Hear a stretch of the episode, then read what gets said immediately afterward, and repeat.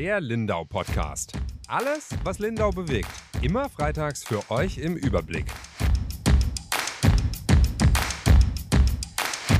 Hallo und herzlich willkommen, liebe Zuhörerinnen und Zuhörer, zu einer neuen Folge unseres Lindau Podcasts. Mein Name ist Ronja Straub und ich bin heute hier mit meiner Chefin Julia Baumann. Hallo. Hallo. Wir sprechen heute über zwei ganz spannende Themen. Wir fangen mal mit deinem Thema an. Ähm, es geht um ein Baugebiet, bei dem viele davon ausgegangen sind, dass es jetzt endlich bald mit den Bauarbeiten losgeht. Aber danach sieht es ja jetzt gar nicht aus, oder? Genau, es geht um das obere Roten Moos, das Baugebiet. Ähm, es geht los oder ging auch schon los. Da ist eine Baugrube und ein Kran, aber ich glaube, es ist nicht es sind nicht die Bauarbeiten, von denen die Leute dachten, dass sie es sind. Mhm. so.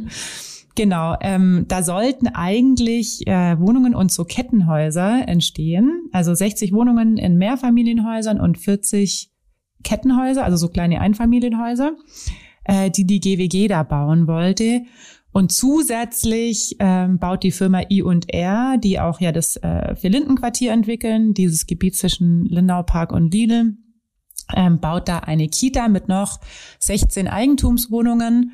Und diese Kita müssen sie bauen, weil sie im Vierlindenquartier zwar auch eine Kita ähm, bauen, aber da fehlt, also ist eine Gruppe zu wenig. Man, sie brauchen quasi mehr Kita-Plätze und dann ist ein Teil davon in diesem oberen äh, roten Moos. Das ist ja auch alles, wird ja berechnet quasi. Mhm. Und dann gehen eben Kinder aus Reutin jetzt, können dann später auch ins obere roten Moos gehen und andere eben ins Vierlindenquartier. Und das ist aber auch das Einzige, was gerade gebaut wird. Also dieses Loch, das man da sieht, ähm, gegenüber der, den alten Coca-Cola-Hallen mit Kran und Bauzaun, das ist das Loch, die Baugrube für diese Kita, die gebaut wird. Mhm. Und eigentlich genau. war da ja aber noch was anderes geplant, sozusagen. Genau, wie gesagt, diese ähm, Häuser und Wohnungen, da mhm. sollte jetzt eigentlich auch im Herbst, äh, glaube ich, Baubeginn sein. Das ist so ein Baugebiet, ähm, das ist schon sehr, sehr lange im Gespräch, dass das entwickelt wird. Also unsere Kollegin hat ja heute Morgen auch gesagt, früher hieß es mal Oberes Rotmoos, mhm. äh, so mhm. kenne ich das gar nicht mehr. Also seit ich in Lindau bin fast, äh, heißt es eben schon Oberes Rotenmoos, ähm, dieser Bebauungsplan, den es da gibt da, das ist schon ewig lang im Gespräch. Auch bei Facebook haben jetzt ganz viele Leute geschrieben, dass man dann schon ganz lang dran rummacht. Jetzt war ich ähm, bei dem Alexander Meyer, dem Chef der GWG, am Mittwoch, am Dienstagabend, glaube ich. Dienstagabend, ja. ja.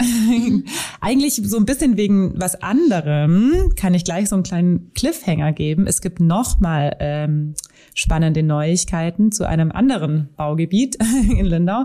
Deswegen war ich eigentlich bei ihm. Ähm, und da hat er mir das aber erzählt. Also ist ja klar, man ist dann so im Gespräch und dann ähm, schwätzt man halt auch so ein bisschen. Und dann haben wir eben auch übers obere Roten Moos gesprochen. Und er hat gesagt, ja, vielleicht ist es ganz gut, wenn man ähm, da jetzt auch mal drüber redet oder wir drüber berichten, weil ja viele Leute denken, dass da jetzt die Bauarbeiten für diese Wohnungen und die Häuser losgegangen sind, aber das stimme eben gar nicht. Mhm. Die kommen jetzt erstmal nicht. Okay, und äh, was hat er da als Grund genannt oder was ist der Grund dafür? Sind die Baukosten. Also er sagt, das ist ja, haben jetzt ja ganz viele gerade die Probleme. Wir hatten eben auch das Thema schon im Vierlindenquartier, dass die Firma I&R auch gesagt hat, sie haben es ist einfach sehr teuer. Ganz viele Materialien sind mittlerweile auch äh, Spekulationsobjekt geworden. Man kann nichts kalkulieren, was bei denen dazu führt, dass sie ähm, in Österreich, aber als die Firma auch, dass sie die Preise von ihrer Homepage genommen haben für Wohnungen zum Beispiel, die entstehen sollen, wo es auch schon Interessenten gab und mhm. äh, wo man in der Regel vielleicht schon Vorverträge gemacht hätte. Das machen die jetzt nicht mehr.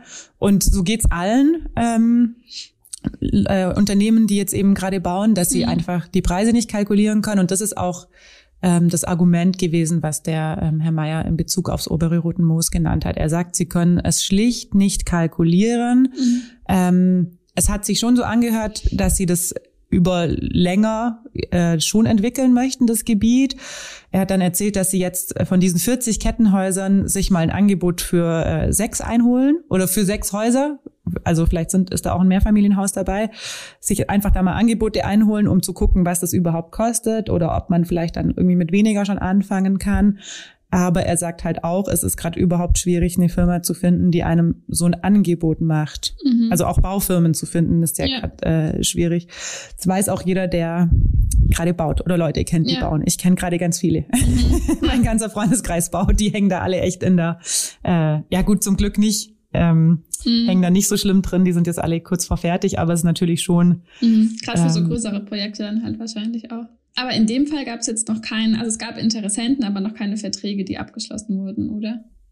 Ob es da schon Interessenten gab, weiß ich gar nicht. Okay. Also das meinte ich vorher in Bezug auf I&R, die das eben von ihrer Homepage genommen haben, die mhm. die gleichen Probleme da haben. Mhm. Ähm, genau, aber da wird jetzt auf jeden Fall erstmal nicht gebaut. Ist natürlich auch Wohnraum, der flöten geht, gell? Das sind, ähm, wären jetzt 100 Wohnungen gewesen, die nötig sind. Es war auch, ich habe mich so ein bisschen eingelesen, auch mit Elterntexten, äh, die der Dirk Augustin noch geschrieben hatte. Dieses Gebiet an sich war schon auch sehr umstritten, auch diese Kettenhäuser Mhm. Ähm, also sind offensichtlich so recht einfache Einfamilienhäuser. Aber damals hieß es schon auch von Seiten der Verwaltung, dass genau das auch was ist, was Lindau eben braucht. Also Wohnraum mhm. für junge Familien, die mhm. da einziehen. Also, also vielleicht auch wenig Platz dafür sozusagen gebraucht wird.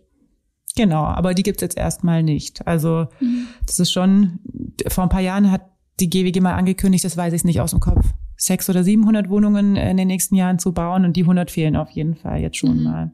Ja. Genau. Es gibt auch andere Projekte, die fertig äh, geworden sind und die fertig werden, aber das ist schon, also es war schon die Nachricht, die ist auch sehr gut gelesen worden bei uns, ähm, haben sich viele Leute dafür interessiert. Und ja, schauen wir mal, wie es weitergeht. Also mhm. ja, ob das dann nochmal irgendwie Thema wird im Stadtrat, weiß ich nicht. Äh, inwiefern das nochmal thematisiert wird, wann es da dann losgeht. Im Herbst auf jeden Fall nicht so wie geplant. Mhm. Also Der Bagger ist nur für die nicht, Kita. Auch nicht, noch nicht sagen können, oder? Was da, also wenn jetzt nicht im Herbst, nee. dann wissen die wahrscheinlich auch einfach noch nicht. Ja. Genau. Aber ich habe diese Woche sehr viel über Baugebiete mhm. geschrieben, noch einen Text über ein neues Gewerbegebiet, bin gerade noch an einem Text zur Kita Zech, wo es jetzt losgeht ähm, mit den Bauarbeiten nach der Sommerpause. Endlich Kindergartenplätze und Krippenplätze war ja auch ein großes Thema in den letzten Wochen, sind sehr dringend benötigt und heiß begehrt in Lindau. Du hast über was ganz anderes geschrieben ähm, und eine sehr emotionale Geschichte. Das wollte ich eigentlich sagen. Ich habe sehr viel über Stein und Mörtel und Baugruben ja. und Kräne geschrieben. Du hast über eine äh, Frau geschrieben. Und äh, die Geschichte hat mich wirklich einfach mitgenommen auch, ähm, als ich sie gelesen habe, weil ich sie sehr interessant fand. Die Frau mhm. heißt Anastasia und ist eine Ukrainerin, die letzt, jetzt die letzten Wochen in Lindau gelebt hat. Mhm. Erzähl doch mal einfach unseren Zuhörerinnen und Zuhörern, wer ist Anastasia und wie kam sie nach Lindau? Was hat sie hier gemacht? Und was macht sie vor allem jetzt? Das ist ja das, mhm. was spannend ist. Ja, genau. Also Anastasia Horei heißt sie, ist 31 Jahre alt und ist vor drei Monaten ungefähr in Lindau angekommen. Sie ist vor dem Krieg in der Ukraine geflüchtet und hat ihre beiden Töchter mitgenommen. Die neunjährige Ilona und die zweijährige Victoria und ist dann eben gemeinsam mit denen in Lindau gelandet sozusagen. Ihr Mann musste sie zurücklassen. Er musste in den Krieg ziehen, so wie ganz viele Männer in der Ukraine. Sie ist täglich mit ihm in Kontakt und als ich sie getroffen habe, war das, glaube ich, auch so das Emotionalste, was sie mir erzählt hat. Also sie hatte teilweise auch Tränen in den Augen, als sie davon gesprochen hat, dass ihr Mann eben an der Front ist. Er ist im Osten der Ukraine, da wo ja auch die Situation so am gefährlichsten ist. Und ich habe sie letzte Woche getroffen, als sie eben noch in Lindau war. Und ich sage noch in Lindau war, weil das mittlerweile anders ist. Darüber sprechen wir gleich. Aber da hat sie mir eben schon erzählt, dass die Situation für ihren Mann vor allem immer brenzlicher wird und ähm, sie um sein Leben bangt, eigentlich sozusagen. Und also ja, das stelle ich mir sehr, sehr schlimm vor. Also ich glaube, viele Frauen haben das gerade, dass sie eben getrennt sind von ihren Männern oder von ihren Familien und jetzt in Deutschland sind. Und genau, Anastasia ist eben eine von ihnen.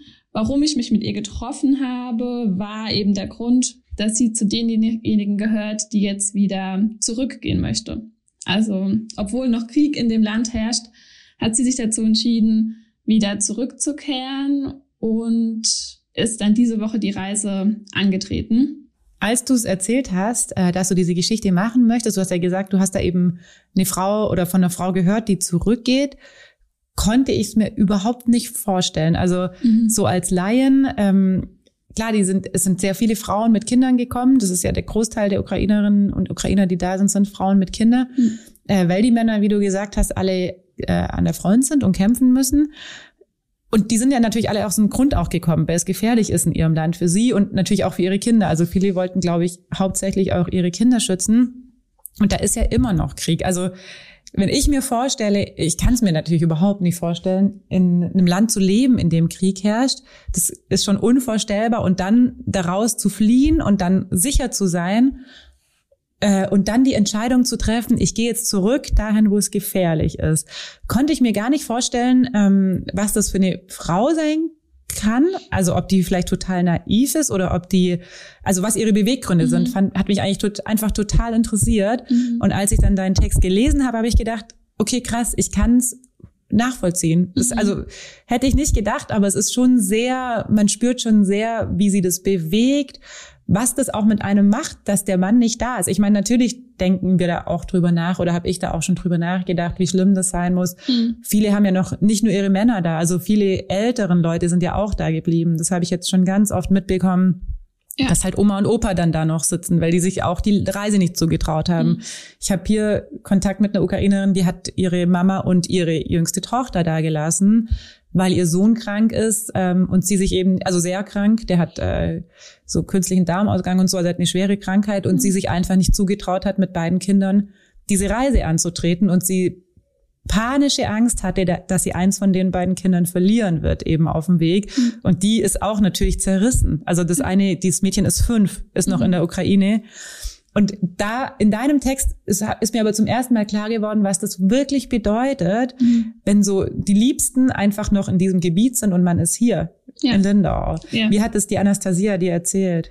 Ja, also bei ihr ist wirklich das auch der Grund, warum sie zurück möchte. Sie hat mir ganz, ganz oft auch gesagt, wie schön sie es hier in Lindau findet und wie toll sie eben willkommen geheißen hat und dass sie, nur weil sie zurück möchte, das nicht bedeutet, dass sie hier äh, dass ihr hier nicht geholfen wird und hier, sie hier keine Unterstützung erfahren hätte. Das war ja irgendwie total wichtig, weil sie meinte, sie will nicht, dass die Deutschen und die Lindauer denken, es wird ihr hier nicht gefallen, aber es war halt bis zum Schluss natürlich nie ihre Heimat und sie hatte eigentlich vor, nach zwei Wochen zurückzukehren. Also das war immer ihr Plan. Sie will nur zwei Wochen bleiben und dann wieder gehen. Und dann hat sich die Situation ja immer nur verschlechtert und sie hat eigentlich jeden Tag darauf gewartet, dass sie endlich zurückkehren kann. Und genau die Gründe hat sie mir eben so geschildert, dass es ihr hauptsächlich um ihren Ehemann eben geht. Und selbst wenn sie jetzt zurückkehrt, ist sie ja nicht bei ihm. Also er ist eben tausende Kilometer weiter ähm, an der Front. Sie kommt übrigens aus einer Stadt in der Nähe von Kiew, also auch eine Großstadt, aber nochmal 250 Kilometer weg. Und ähm, ihr Mann ist ja nicht da, aber sie sagt, sie ist ihm dann einfach näher und hat das Gefühl, sie kann von da aus besser unterstützen. Also der zweite Grund ist nämlich auch die Liebe zu ihrer Heimat, das hat sie auch ganz oft gesagt, dass sie einfach das Gefühl hat, von da kann sie besser helfen, ähm, in ihrem Haus, dass sie da auch haben, gibt es eine Wohnung, die sie dann Bedürftigen anbieten könnte und sie will einfach vor Ort sein und Leuten helfen und dann eben auch ihre Eltern, die in der Nähe wohnen und ihre Schwiegermutter, die auch alleine ist, weil der Schwiegervater eben sogar auch in den Krieg musste, also auch ein alter Mann, der jetzt aber trotzdem kämpfen muss und ähm, ja, für sie gab es irgendwie keine Option. Also sie hat auch gesagt, sie wollte nie aus ihrem Land weggehen. So, das war nie, also auch nicht in ein anderes Land. Das liegt nicht an Deutschland, aber sie wollte nie weg. Und deswegen gibt's für sie eigentlich keine andere Option, als dahin zurückzugehen. Ich glaube, sie ist nicht die erste und nicht die einzige, die gerade zurückgeht. Mhm. Du hast auch noch mit einer ähm, Expertin von der Beratungsstelle gesprochen. Mhm. Was sagen denn die dazu? Also so, es gibt ja diesen ganz emotionalen Part und man kann ihn nachvollziehen, auch wenn es äh, gefährlich ist. Also man kann es mhm. nachvollziehen, dass sie geht. Ich finde, das beschreibst du echt gut. Was sagen denn äh, so Leute von der Beratungsstelle dazu, dass jetzt schon viele Ukrainerinnen einfach die, die Heimreise wieder antreten? Mhm. Ja, genau. Also ich habe mit einer Frau von der eine Beratungsstelle für Rückkehrer ähm, gesprochen. In Süd Südbayern sitzen die, also die haben vier Stellen und einen davon ist auch in Kempten die dann eben auch für Lindau zuständig sind. Und bei denen können sich Menschen melden, die eine Rückreise planen, in welche Länder auch immer. Das sind dann manchmal auch Menschen, die zurück müssen, weil sie eben ähm, das Land verlassen müssen, oder auch Menschen, die freiwillig zurückgehen. Und bei denen haben sich jetzt auch ganz viele Ukrainer ähm, gemeldet. Also was heißt ganz viele? Sie hat gemeint, sie können das so von den Zahlen gar nicht so genau sagen, aber wenn mal so eine Welle wieder kam, dann waren es fünf bis sechs Anrufe am Tag von Menschen, die eben Unterstützung wollten. Die unterstützen auch finanziell. Und die mussten denen aber alle absagen tatsächlich, weil die Ukraine von denen ihrer Liste gerade gestrichen wurde. Also die dürfen Menschen, die zurück, also Ukrainer, die zurück in die Ukraine wollen, aktuell nicht fördern und denen nicht helfen, weil sie das nicht unterstützen können, in ein unsicheres Land zurückzugehen. Und ähm, der Grund ist eben, weil es keine dauerhafte Rückkehr wäre und man das praktisch aus ethnischen Gründen auch nicht machen kann, dass man mit staatlichen Mitteln Menschen in ein Land ähm, schickt oder was heißt schickt, ihnen hilft, dahin zurückzugehen, das halt nicht sicher ist. Das heißt, alles, was sie tun können, ist sie dann eben weiter zu verweisen an Flüchtlingsberatungen oder andere Stellen, die dann eben wirklich auch Zeit haben, sich lang mit den Leuten zu unterhalten und auch sicherzustellen, dass es halt keine Kurzschlussreaktion ist. Ähm, und die dann eben auch nochmal beraten, ob es denn wirklich das Richtige ist, jetzt schon zurückzugehen ähm, Experten warnen halt auch davor, dass es zu einer Pendlermigration kommt, also dass die Menschen dann vielleicht sogar wieder zurück nach Deutschland kommen oder es eben ein Hin und Her gibt. Das ist gerade in so Ländern, die nicht so weit weg sind, ähm, dann eben auch eher die Gefahr, weil der Weg halt nicht so ein weiter ist. Also ich meine, es ist trotzdem eine sehr anstrengende Reise. Es dauert ja irgendwie trotzdem 30 Stunden im äh, Bus oder so. Ja, aber es ist eine ganz andere Situation genau. als zum Beispiel die Menschen, die aus Afghanistan oder aus Syrien äh, hierher geflohen sind. Genau, und zu Fuß gekommen sind oder so. Mhm. Da passiert es ja nicht, dass mit man... dem Schiff. Genau, mhm. ja, beides, genau.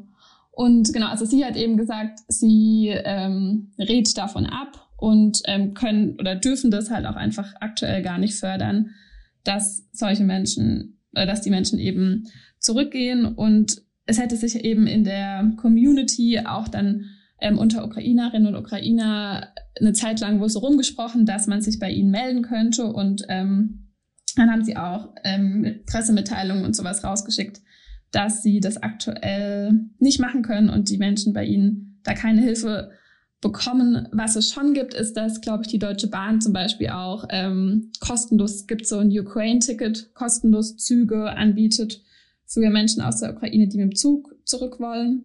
Aber zum Beispiel in der Ukraine selbst, das hat Anastasia mir erzählt, wäre es sehr unsicher, mit dem Zug zu reisen, weil viele Bahnstrecken ähm, zerbombt wurden oder eben absichtlich auch kaputt gemacht wurden, dass da kein Verkehr möglich ist. Und sie ist auch mit dem Bus zurückgereist.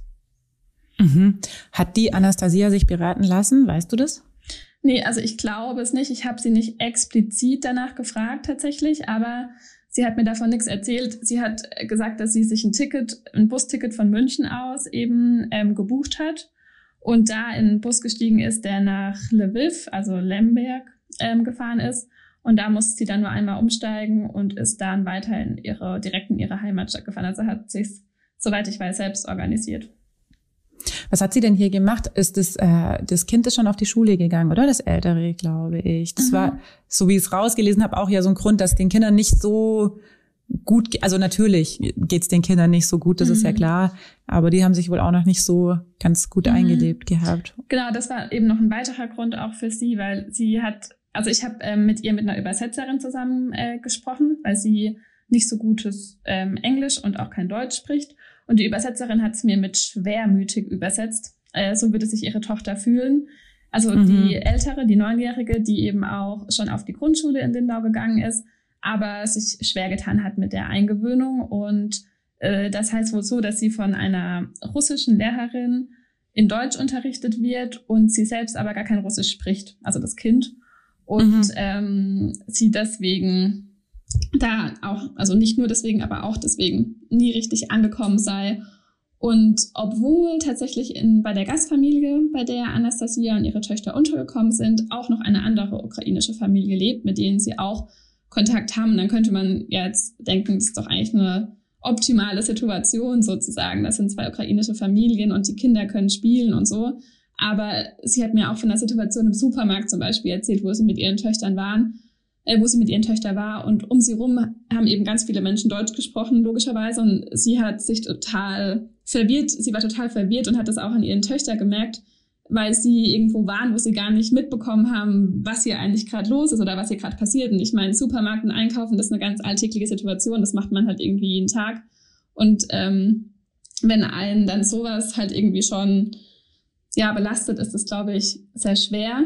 Sie hat auch erzählt, ich habe sie auch gefragt, warum sie denn keinen Deutschkurs gemacht hat und habe ihr auch gesagt, ich meine das natürlich nicht vorwurfsvoll, aber wollte sie halt fragen, weil ja viele Ukrainer einfach einen machen und dann meinte sie, dass es ähm, deshalb nicht so einfach war, weil ihre kleine Tochter, also die Zweijährige, direkt nach der Ankunft in Lindau Rotaviren hatte. Das ist so ein Magen-Darm-Infekt und sie dann mit ihr ganz lang im Krankenhaus sein musste und eben bei ihr sein musste und da keine Zeit hatte, nebenbei noch einen Deutschkurs zu besuchen, der ja auch sehr zeitintensiv ist. Und genau, später dann nicht mehr damit angefangen hat und halt immer im Hinterkopf hatte, ich gehe eh bald zurück, ich gehe eh bald zurück. So nach dem Motto, nächste Woche bin ich eh nicht mehr da. Warum soll ich dann noch Deutsch lernen? Und ähm, deswegen hat sie sich auch nicht so sehr um eine Arbeit bemüht. Sie meinte, wenn es sich ergeben hätte, hätte sie was gemacht. Aber ähm, ihr Ziel war halt immer zu gehen und deswegen hat sie da jetzt auch nicht große Anstrengungen unternommen.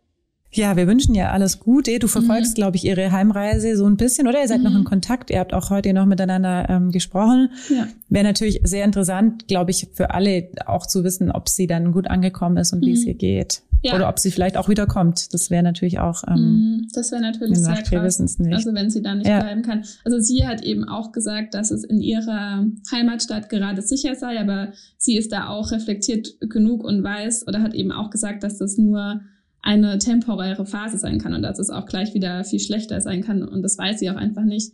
Ihr Haus oder das Haus ihrer Familie steht auch noch unbeschadet, also in das kann sie direkt zurückkehren und ihre Nachbarn seien wohl auch noch zu einem großen Teil da. Also da kann sie sozusagen wieder in ihr altes Leben, also natürlich nur in Anführungsstrichen, ähm, zumindest aber in ihr Haus eben zurückkehren. Und das ist ja wahrscheinlich schon mal ein guter Einstieg dann für dort, aber trotzdem wird ja alles auch irgendwie anders sein, wenn sie jetzt zurückkommt. Aber genau, ich bleibe mit ihr in Kontakt und im besten Fall erzählt sie mir dann noch ein bisschen, wie es denn jetzt ist, wieder da zu sein. Ich glaube, du kannst dir von uns allen ähm, liebe Grüße mhm. ausrichten und alles Gute, ja. dass sie gut ankommt. Mhm. Ja, gut. Ich glaube, das ähm, ist unser Ende auch des Podcasts, oder? Ja. oder möchtest, gibt es noch was, was du sagen möchtest? nee, nee. ich glaube, das ist ähm, unser Ende und vielleicht berichten wir dann bald nochmal von ihr und ähm, erzählen, wie es ihr geht. Jetzt gehen wir erstmal ins Wochenende, wo es, glaube ich, äh, sonniger werden soll. Hoffentlich. Gerade sieht es noch ja. nicht danach aus, aber ich wünsche mir auch. Es fühlt sich nämlich nicht nach Sommer an. Nee, es fühlt sich nicht mehr nach Sommer an. Regen ist ja auch äh, gut, hatten wir ja auch nötig. Mhm. Aber ich wäre jetzt auch wieder reif für Sonne. Nachdem es irgendwie im Frühjahr so heiß war, ja. ähm, hat man jetzt das Gefühl, der Sommer ist schon wieder vorbei. Das war ja. ein kurzer Spaß. Aber es wird richtig heiß am Sonntag, wenn ich arbeiten muss, habe ich Sonntagsdienst. Oh je, dann kannst du richtig in der Mittagspause gut. vielleicht zumindest ins Wasser Ich werde eine lange Mittagspause im Bodensee machen. genau. Allen anderen wünsche ich ein schönes Wochenende. Bis bald. Tschüss. Tschüss.